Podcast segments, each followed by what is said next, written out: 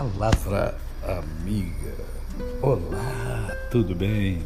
Tudo em paz.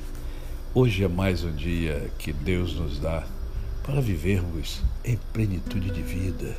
Vivemos com amor, com fé e com gratidão no coração. Aproveite o seu dia para trabalhar essas coisas na sua vida, no seu interior, porque isso faz um bem enorme aos outros e a você.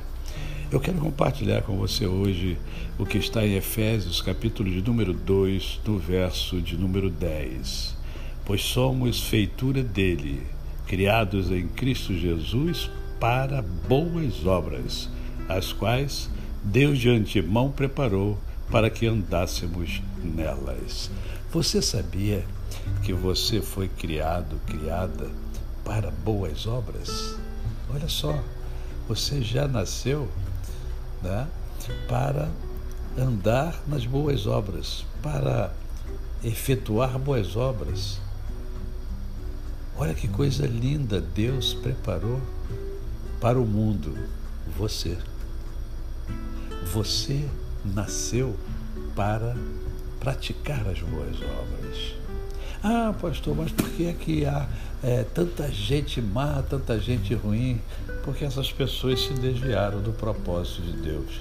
Deus não criou ninguém para ser ruim, para ser mal, para ser cruel, né? para produzir coisas ruins como roubar, matar, enganar e tantas outras práticas horrorosas que existem na sociedade.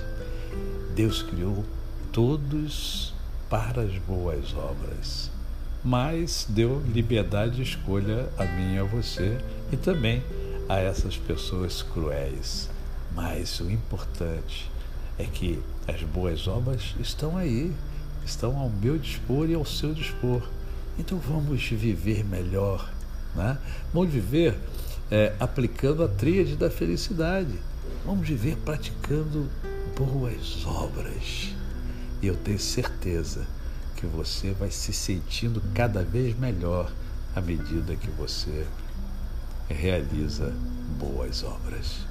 A você, o meu cordial bom dia, na esperança de que esse podcast realize uma boa obra na sua vida e que você compartilhe esse podcast para que outras pessoas possam ser alcançadas por ele.